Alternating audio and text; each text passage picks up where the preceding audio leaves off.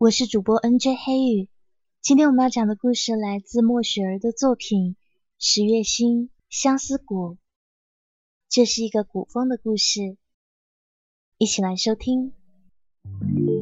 爱情让人沉醉，让人盲目，让人疯狂，让人失去理智，让人不可自拔。到底什么才是爱情的真面目？黑羽的音乐爱情故事。带你聆听恋人的呢喃私语，一起探寻爱情的真实模样。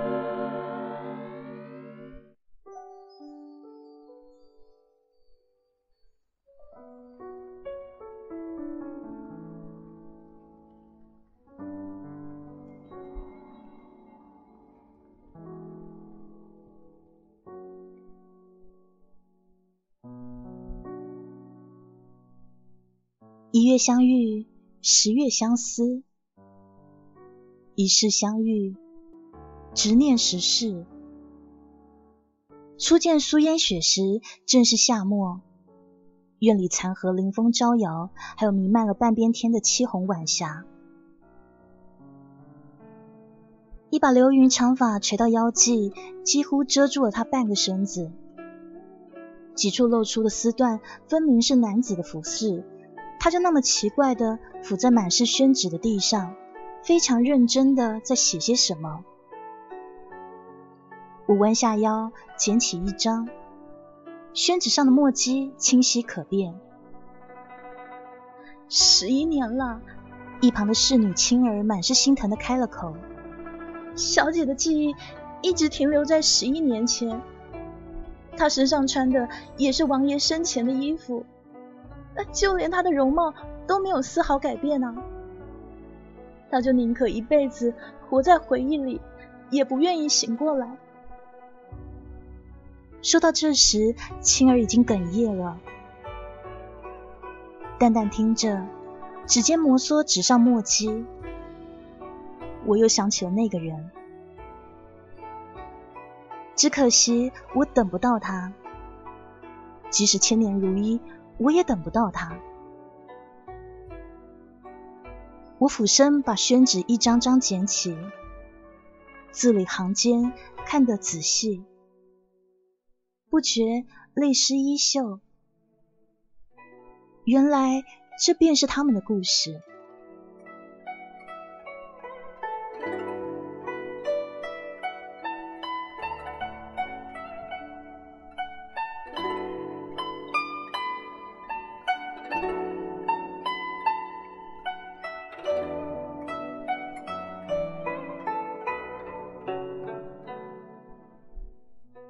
四月的长安，梨花瓣瓣飞落如雨，远处青色山头，薄烟缕缕，是没有见过的清朗。这时，苏烟雪抱膝坐在墙角，抬头望着纯净的不像真雾的天空，偶尔有几只燕子悠然飞过，那本该是一个温暖的季节。想到这里。苏烟雪勾唇，冷冷一笑，再低头看了一下手脚上的镣铐，这岂不是对她最大的讽刺吗？堂堂的一国公主，竟沦落至此，变成人贩手中的商品。她缓缓闭上了眼睛，口中轻轻哼起那熟悉的曲调，就好像回到了某个时刻。那个时候，父王抱他于膝上，一字一句的教给他：一相遇，十月星，十月相思，百岁生，晚风。回雪中恨，执念落笔伤感，一如知知在。长安桑田不负故人。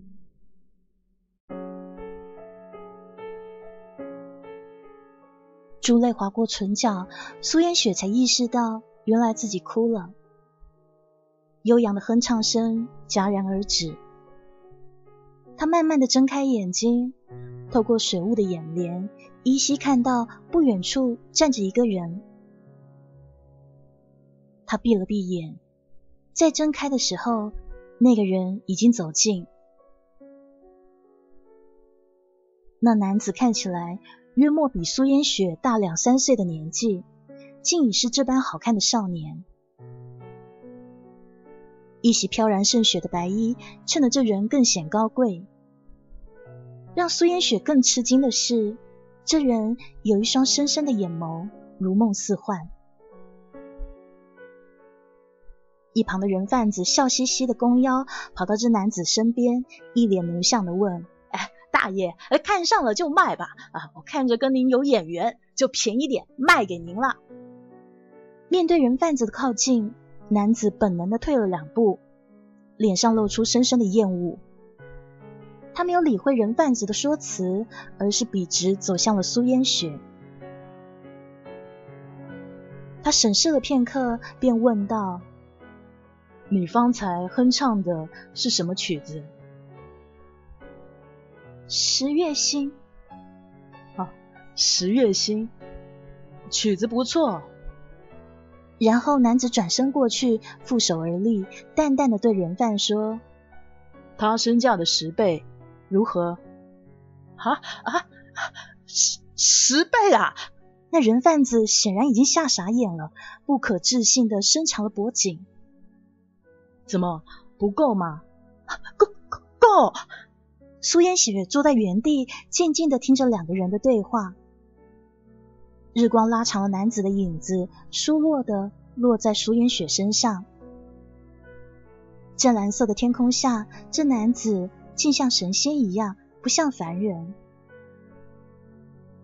女子好奇的打量他，神情有片刻恍惚。当他跟着这男子离开的时候，只见男子轻轻的挥了挥手。一旁人似已会意，苏烟雪望着他，正奇怪着。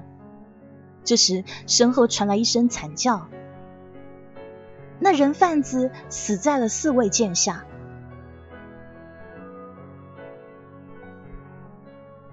苏烟雪双眉紧皱，这这些人固然有错，可是你连改过自新的机会都不给，就这样杀了他们。未免太过残忍了。男子身影一顿，冷冷的望向前方，没有回话，然后继续往前迈去。一月相遇，十月心；十月相思，百岁生。这一切只是故事的开始。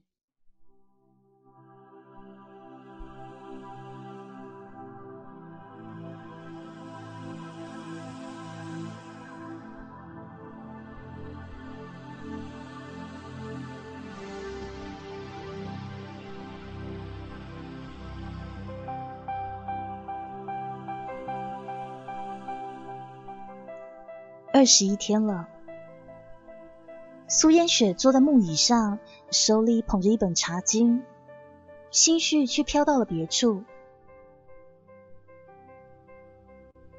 那个叫玉慈生的男子带他回府已经整整二十一天了，但这二十一天中，他却未曾露面。苏烟雪也是到了府里才知道，原来这个风华绝代的男子，竟是陈国君主。玉慈轩唯一的同胞皇帝，生阳诸国的玉王爷，他实在想不通，花了大把价钱把他带回来的目的到底是什么？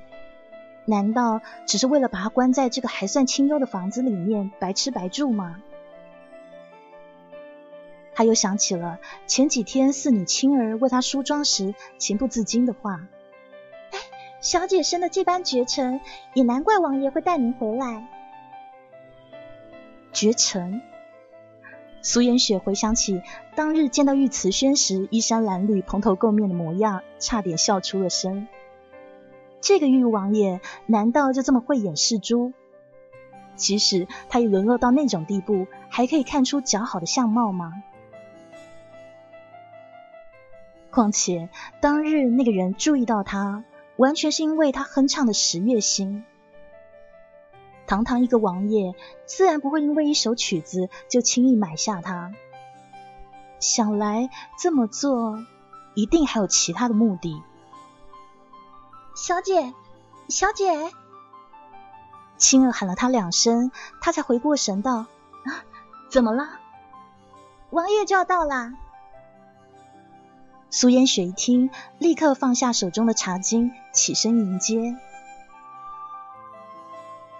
伴随小厮的一声“王爷道”，玉瓷生跨入门槛。苏烟雪微微欠身，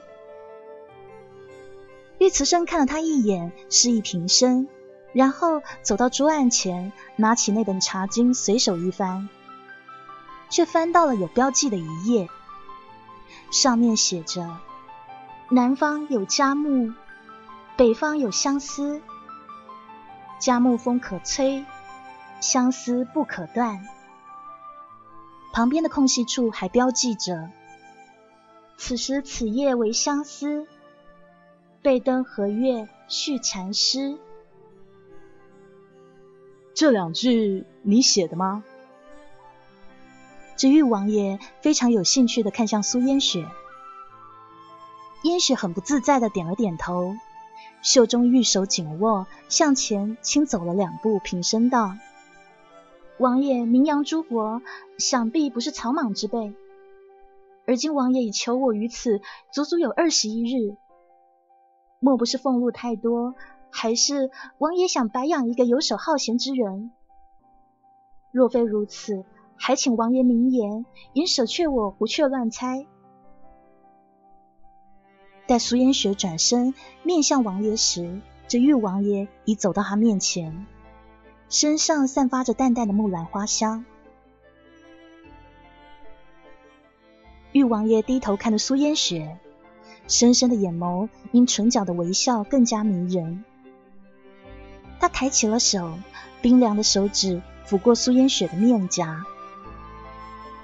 苏烟雪立刻别过脸，回他一个同样冰冷的眼神。哼，看来传闻不假。无阳公主果真冰雪聪明啊！玉王爷优雅的收回手，笑道：“你你怎么知道我是？”苏烟雪有些错愕。亡国了以后，刚出城门，他就被人贩子掳走，世人几乎都没有见过他。玉王爷又怎么会知晓呢？玉慈生坐回桌案旁。恢复了冰冷的模样，说：“这世上除了齐国无阳公主，有哪个女子敢在本王面前自称我啊？就凭我这个字，自然不是。据说无阳公主耳后有一粒朱砂痣，方才我有意惹你转头，你的身份便暴露无遗啊。”玉慈生的话无疑给了苏烟雪当头棒喝。他原本以为自己隐藏的很好，却没有想到轻易的被人识破了。苏烟雪垂手站在原地，一言不发，气氛就变得无比凝重。你寻了我多久？苏烟雪突然想起什么，直直盯向这玉王爷，冷冷的问。不久，一个月又十三天。玉慈生闭上双眸，紧靠在椅背上，神情悠然。苏烟雪苦笑，也难为王爷如此大费周章找到我。说吧，王爷，你想要我做什么？一个满意的笑容在玉王爷的唇角绽开。无阳公主大可放心，本王定不会让你吃亏。我们做个交易如何？正说着，他已走到苏烟雪身旁。什么交易？男子抬手撩开苏烟雪垂在耳鬓的长发，用丝毫没有温度的语调在他耳畔道：“你进宫助我夺取皇位，我出兵替你匡复齐国。”苏烟雪想过非常多种可能，却唯独没有想到这一点。真好笑，这便是温文尔雅、赫赫有名的玉王爷。但苏烟雪回过神来，屋子里只剩下他和青儿两个人了。他强抑住心中的紧张，走在桌案前，又拿起那本茶经。只见他标记的话后又多了两句，即便自己有多大气磅礴，他看了依旧一惊。上面写道：“蚕丝难续偏为续，覆水难收却言收。”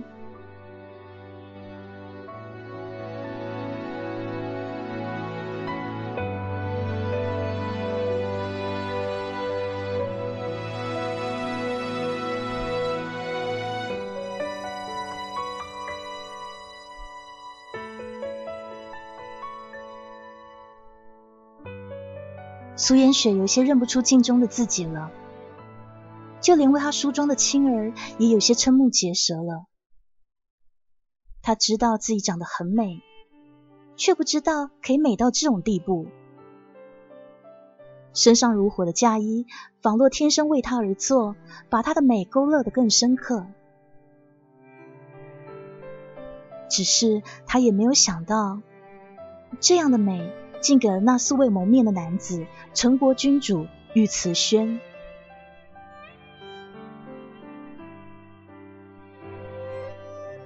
玉王爷玉慈生这个时候站在门口，一身暗红，以表明自己是皇帝的本分。看着梳妆台前的苏烟雪，他的神情有片刻的落寞，随即被笑容取代。苏烟雪看到立在门口的玉慈生，脸上升起一片绯色。就在前几日，他问那玉慈生：“你怎么有把握玉慈轩会喜欢我？”玉慈生抿了一口茶，淡淡回道：“从来，我喜欢的东西他更喜欢，人亦如此。”从那之后，苏烟雪有意躲着玉慈生，他的心里总是隐隐不安。玉王爷走到苏烟雪身旁，青儿带着一众侍女退下。后悔吗？那笑容依旧挂在他唇角，丝毫没有暖意。啊！我说，后悔吗？苏烟雪垂下双眸，摇了摇头。既然如此，公主好自为之啊。玉慈生的语气听来有点怪，苏烟雪觉得有点吃惊。多年以后，苏烟雪再回忆起当时的场景，心中只剩凄凉。只是当时的他不懂这男子的犹豫，也不懂他的不舍，也不明白当时的他们已经情根深重。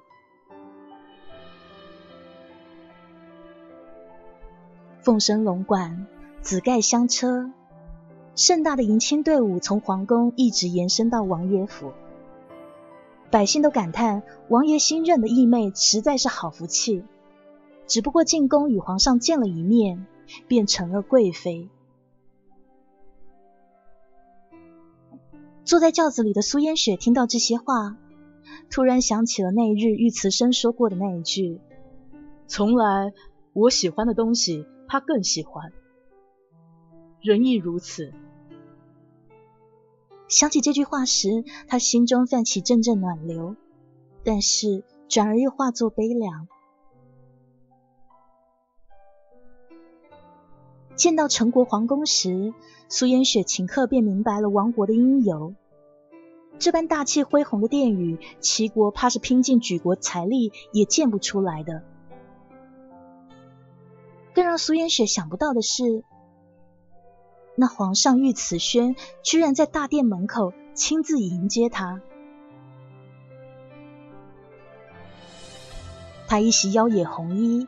袍上用金线绣着一条腾云而飞的飞龙，袖口也是金丝镶边，帝王的气度不着而漏。苏烟雪暗想，若是齐国魏王，如果当初父王与他联姻，也未尝不可。或许当时这么做，齐国就不至于覆亡吧。只可惜没有如果。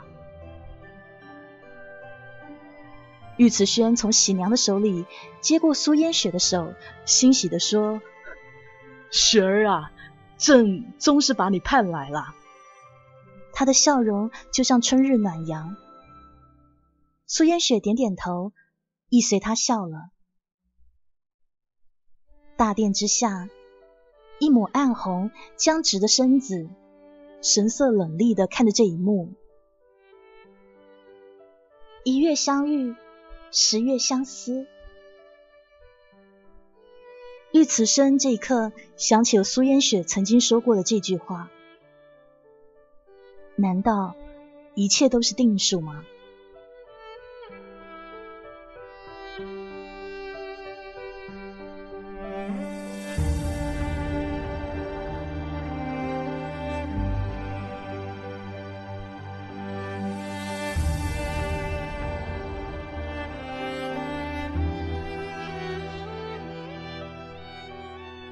苏烟雪正在看书，玉慈轩突然从身后把她抱住。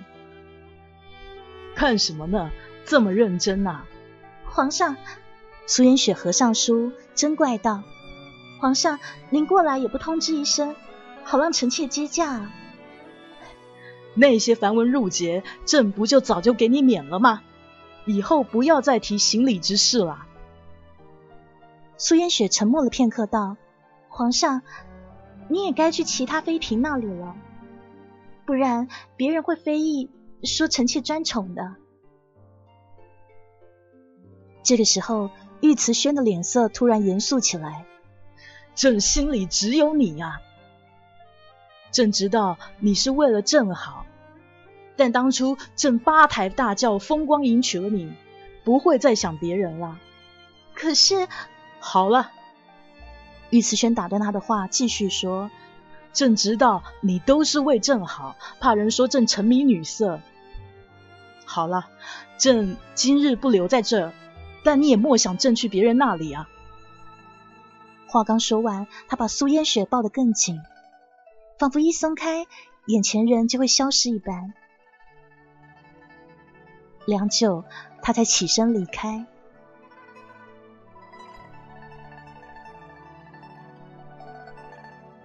苏烟雪看着玉慈轩离去的背影，心中顿时五味杂陈。他记得父王跟他说过，君王向来雨露均沾，则披苍生。而今这尊贵的人，居然为了他一人弃绝了所有妃嫔。苏烟雪不得不承认，他很感动。可偏偏只有感动。其实，他之所以跟玉慈轩说这些话，是因为昨日玉王爷玉慈生给他飞鸽传书，信上只有两个字：行动。他只有与玉慈轩保持距离，到时他的死才不会轻易的和自己联系在一起。以后的几日苏烟雪都借病去见玉慈轩直到玉慈轩去了其他妃嫔那里他才寻到了机会。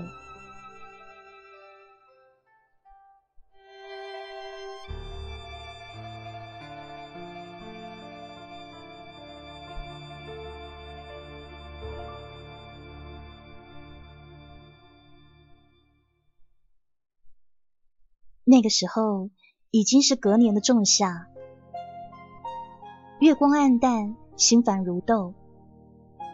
寝宫各处飘散的淡淡花香，苏烟雪又想起了玉慈生，他的身上总散发了一种若有似无的木兰花香。算算日子，进宫已经四个月了，却没有再见到那人一面。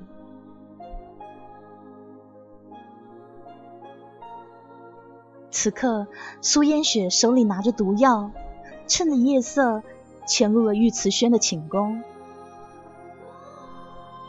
这毒药名为绝情散，无色无味，而且此后身上查不出任何毒性。进宫前，玉慈生就叫他贴身放着，以备不时之需。如今真的用到了。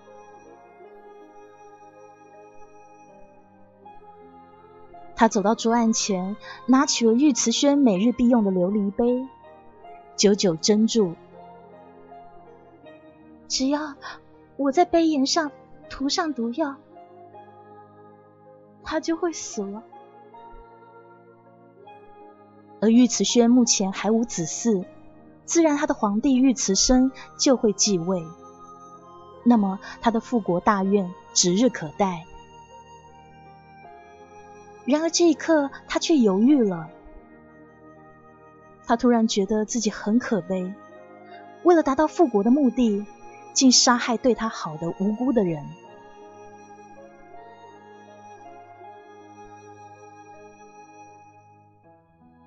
沉吟许久，苏烟雪还是放下那琉璃杯。正当他要转身离开的时候，寝宫里突然灯火通明，照得他都睁不开眼。你知道吗？朕跟自己打一个赌啊！这一刻，玉慈轩从屏风后走出，明灭的灯光让人看不清他脸上的神色。玉慈轩走到舒烟雪面前，托起他的下巴道：“朕在赌，你心里究竟有没有朕啊？”事实证明，朕赢了。你下不了手，你心里有朕的是不是？说啊，是不是啊？玉慈生的手又紧了一点。苏烟雪闭了闭眼，再睁开的时候，眼底已经没了半分情绪。这场景就像极了亡国那日。敌国的将领掐住奶娘的脖子，逼问苏烟雪公主的下落。苏烟雪那时躲在暗处，眼睁睁的看着奶娘的脖子被人狠狠折断，鲜血染红一地，妖艳的胜过残阳余晖。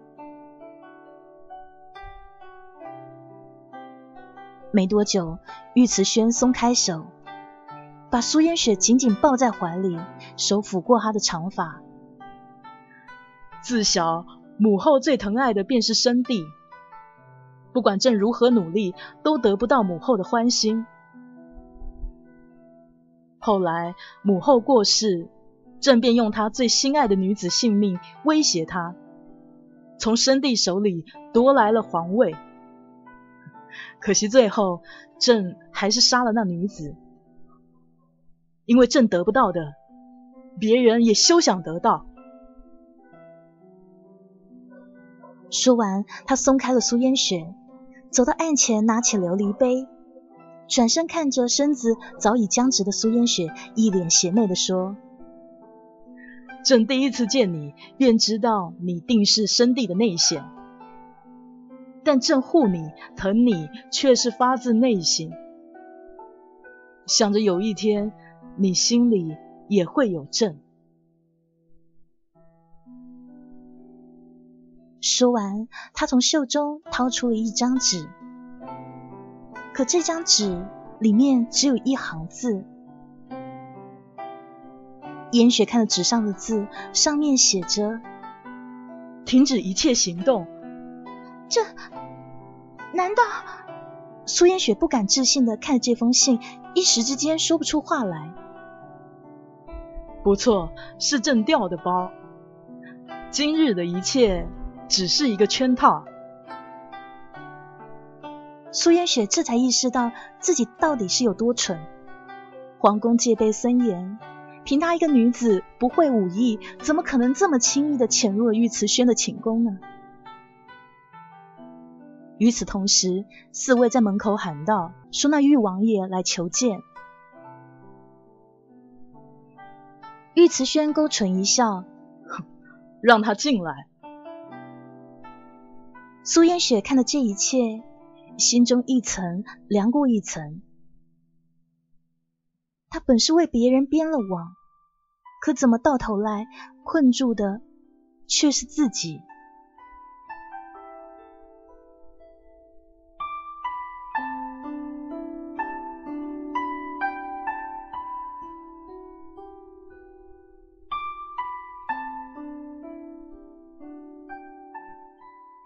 苏烟雪看到一袭白衣的玉王爷，嘴角的笑容深深印在他眸子里，那光芒似要盖过璀璨繁星。玉慈轩把一切都看在眼底，握着琉璃杯的指节已经泛白。这时，他从怀中拿出一粒药丸，放进酒壶里，看着跪在地上的玉王爷，冷冷说道。只要皇帝喝下这壶酒，此事朕便不追究了。好，玉慈生淡淡的吐出这几个字，扭头看着苏烟雪，深深一笑。曾经他没能保住那个女子，而现在哪怕他粉身碎骨，也要护眼前这女子周全。苏烟雪望着玉慈生，眼中尽是泪水。他本可拒绝，只要他抵死不从，那么死的就只有自己一个人。可是玉慈生没有半句解释，就这么仰头饮下了那壶毒酒。皇帝呀，这个是相思蛊，你越是爱一个人。毒性越发厉害。若想毒性不发，除非你断情绝爱。相思蛊没有解药，所以你至多有十个月的寿命。这十个月，你会一点点变残、变聋、变瞎，然后慢慢失忆。当你忘掉最爱之人时，便是你的死期。苏烟雪听着玉慈轩的话，脸上一寸寸没了情绪，最后连眼泪也风干。玉慈生脸色苍白，痛苦的倒在地上，生不如死。我求你放了我们，我保证从此不再踏入陈国半步。苏烟雪满目冰凉的看着向玉慈轩，言语中透露着绝望。为什么？我是陈国君主，你要复国，我可以帮你。为什么选他？为什么？苏烟雪问自己这个问题，她也想过无数次，可是找不出答案。你方才哼唱的是何曲子啊？哦。十月星，曲子不错。他身价的十倍如何？看来传闻不假，无央公主果真冰雪聪明。从来我喜欢的东西，他更喜欢，人亦如此。后悔吗？我说：“后悔吗？”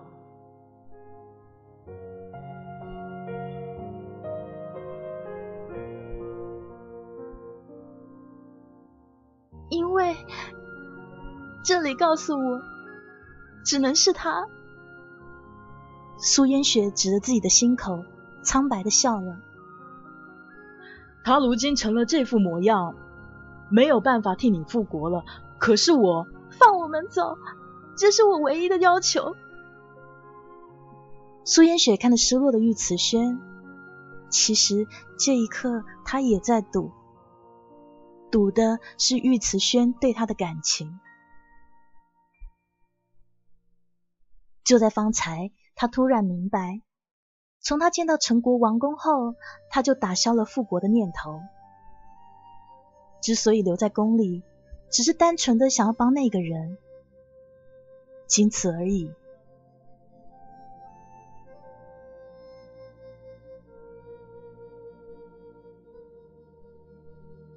许久以后，好。朕允你。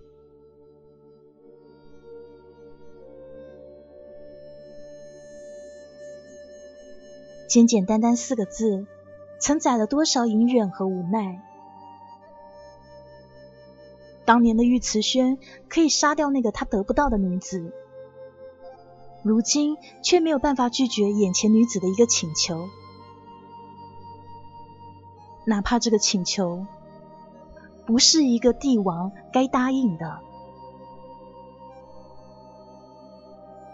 苏烟雪扶着奄奄一息的玉瓷生出了宫门，只有十个月的时间，他们两个能在一起的，就只有十个月了。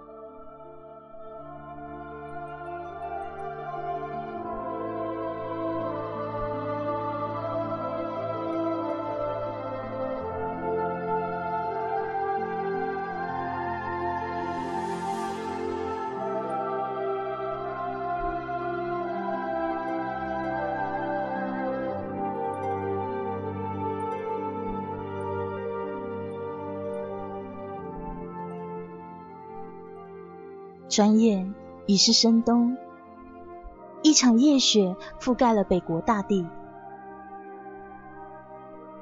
苏烟雪一身红袄白绒的袍子，在雪的映衬下如滴血凤玉。她立在挂满如玉白雪的松树下，伸手接着袅袅而落的雪花。玉慈生在竹屋外看向她，眼角挂着笑。其实这个时候的玉慈生已经看不清楚苏烟雪的模样了。他服下相思谷已过了半年光景，现在的他双腿已废，耳朵和眼睛都已分不太明，连他的记忆也只剩下了自己和苏烟雪。他想把有关这女子的点点滴滴都刻在脑子里。他很怕有一天会忘记了眼前的人。他怕自己会不再记得她的模样，不记得她的眼神，不记得自己曾经那样的深爱这个女子。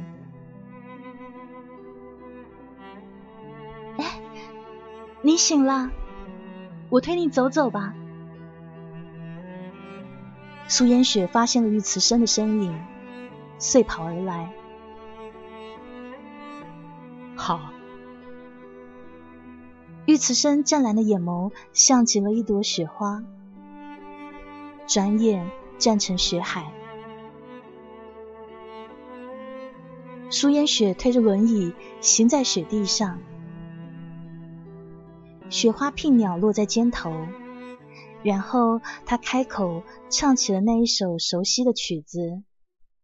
一相遇是月心，许愿相思百岁生，晚风。回雪中恨，执念落地伤感。雪儿啊，这是何曲子？听起来很不错啊。苏烟雪听了，先是一怔，然后哽咽道：“这曲子名为《十月星》，是父王教给我的齐国民谣，也是，也是你我初见时，我正哼唱着的曲子。”玉慈生的脸色变得很苍白，他最不愿意见到的事情终于来了。他正在一点一点的忘记自己最爱的人。对不起，没事啊，我可以一遍一遍讲给你听，直到你听倦了、烦了，我还是讲给你听。苏烟雪笑起来。眼睛温如新月，玉慈生也笑了，袖中的手却紧紧握成一团。雪儿，我不在你身边，你一定要回到玉慈轩那里。我那皇兄虽然心狠，但他是真心待你的。以后不要再想着复国了，战争苦的是百姓啊！还有，忘了我，好好活。苏烟雪顿住了脚步，不，不要这么说，我们还有时间，还有时间的。玉慈生握住苏烟雪垂在轮椅上的手，一阵暖流传到苏烟雪的心头。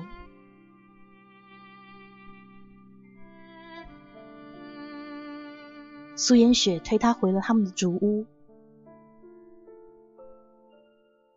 就在他们开门的那一刹那，眼前出现了一个始料未及的人——青儿。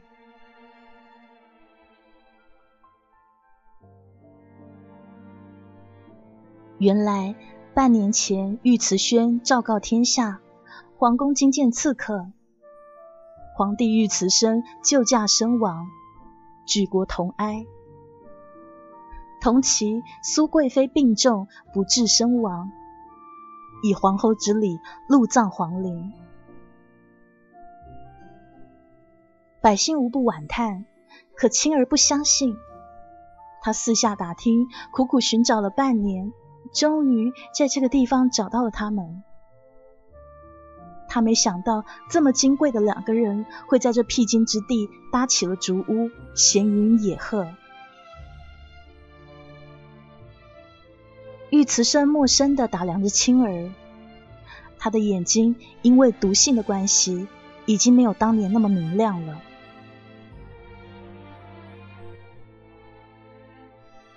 青儿从苏烟雪的口中了解到事情的来龙去脉，他看向玉慈生，双唇轻颤，而口中的“王爷”二字始终没有说出口。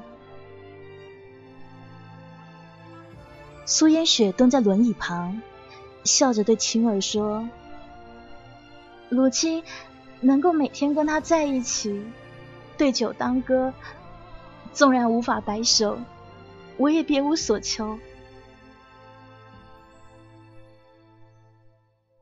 窗外的雪纷纷扬扬飘落，千株玉扣，万朵银花，掩盖了方才行过的车痕。玉慈生紧紧握住苏烟雪微凉的手，深深的瞳仁里漾开涟漪。他说：“雪儿。”你有熟人相伴，我即使离开，也会是安心的。只是他的声音那么轻，那么轻，轻到只有他自己的心可以听到。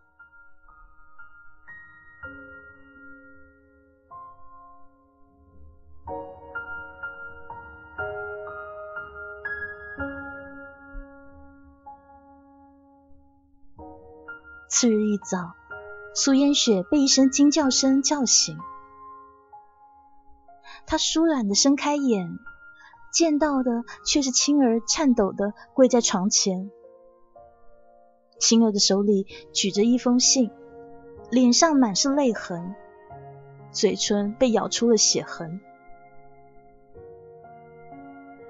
苏烟雪连忙接过信，薄薄的宣纸透过初阳柔软的光线，映出丝丝缕缕的墨迹。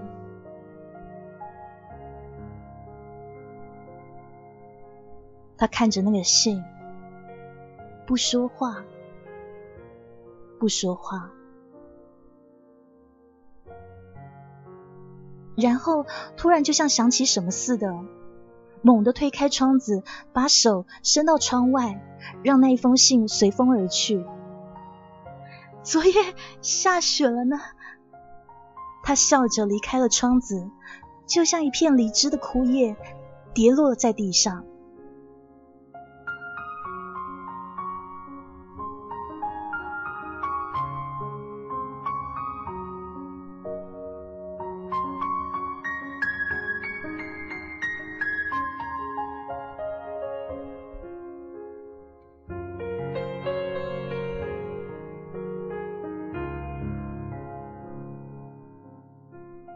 他再次醒来的时候，已身在皇宫。玉慈轩焦急的守在床旁。苏颜雪已经昏迷十多天了，要不是玉慈轩用性命要挟，御医们恐怕回之乏术。哀莫大于心死，心死无药可医呀，这是御医们说的最多的一句话。他才不会舍得离开我。苏烟雪躺在床上，眼睛直勾勾的盯着床幔。他说他遇见了南海神医，就在那个夜里。他说他要跟神医去南海治病。他说他会回来，他要我好好活着，等他回来。青儿转过身去，眸子里面的泪珠再也抑制不住。不曾经历生死的人，参不透生死的命门。很多时候，竟不知道自己心中的执念已经如此之深。苏颜雪疯了，她每日穿着玉慈生的衣服，一遍遍唱了那首《十月心》。提着笔，一页页写着他们的故事。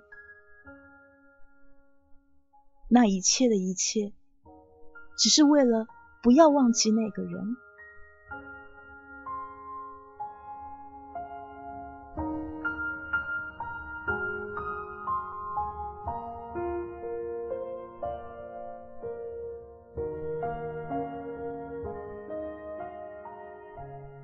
苏姑娘。苏姑娘，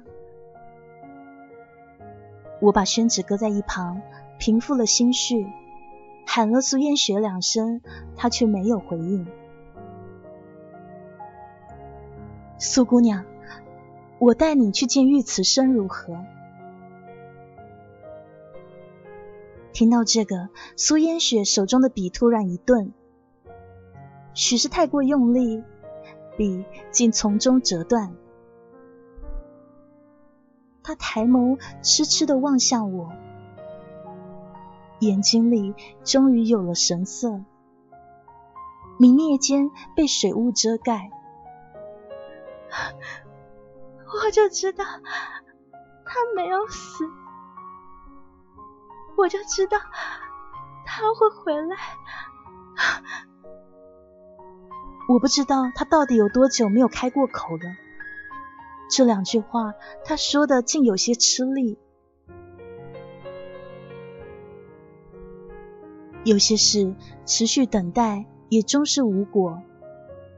一日挨过一日，就算千年不死，意义又何在呢？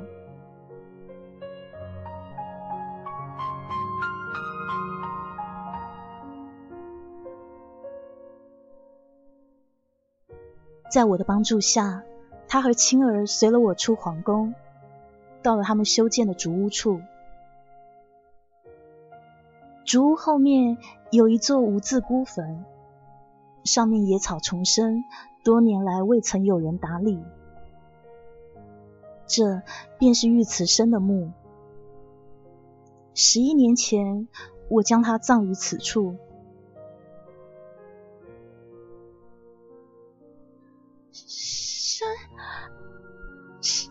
生，苏烟雪一步步走到尉迟生的墓前，跪了下来，两手轻轻的摩挲那一块无字碑，声音的尾音就像风中颤抖的蝶。他不断的抚摸着那墓碑，然后突然咬破手指，用他的血在碑上写下“苏烟雪之夫”五个字，眸中带泪，嘴角带笑。小姐，青儿一声惊喊。这个时候，我才发现，方才墨发如云的苏烟雪，此刻瞬间竟已白了头。银色长发在风中飘散，就像吹落的雪花，露骨冰寒。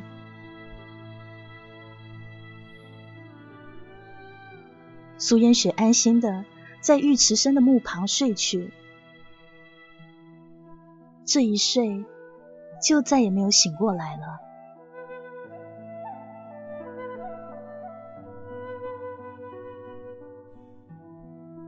我看着跪在地上泣不成声的青儿，不知不觉中开了口。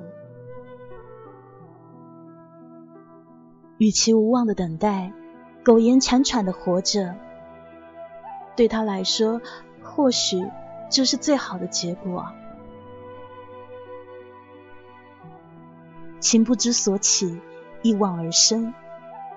情深之至，岂在乎离分？正如带着苏烟雪还有青儿离开皇宫的时候，玉慈轩站在城墙上告诉我：只要苏烟雪能够快乐，他甘愿此生不复相见。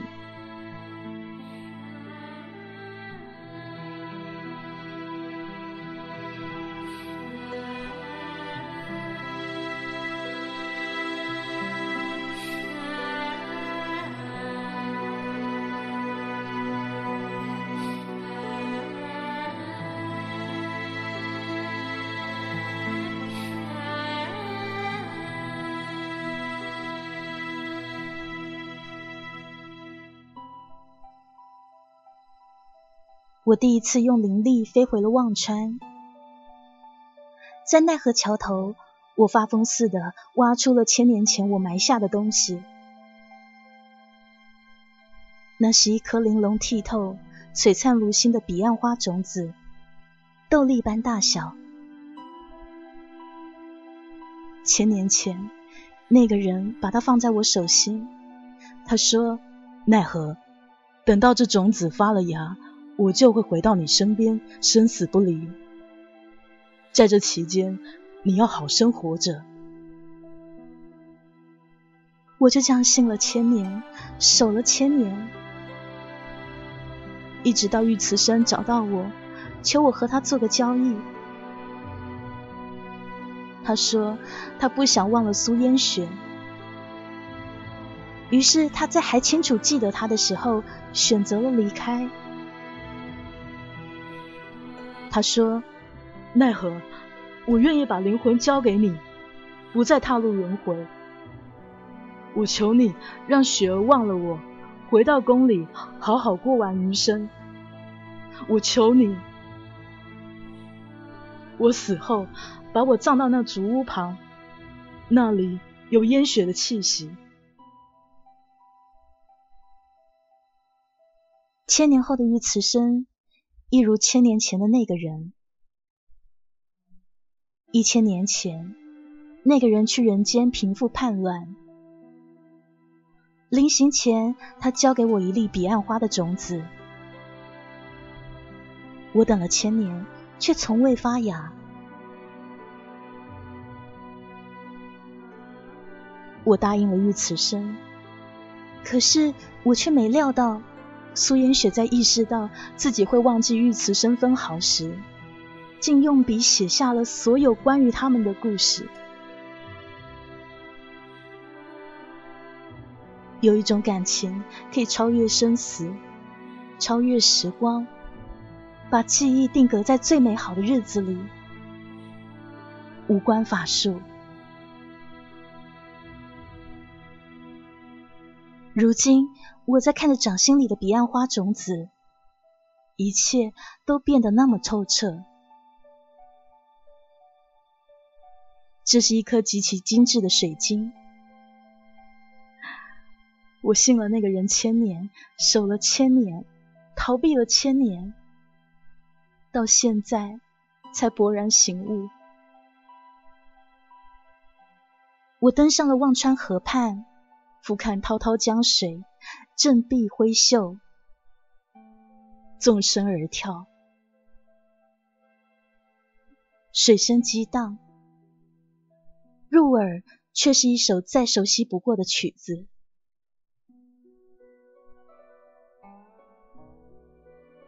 漫长的等待，该结束了。斩断情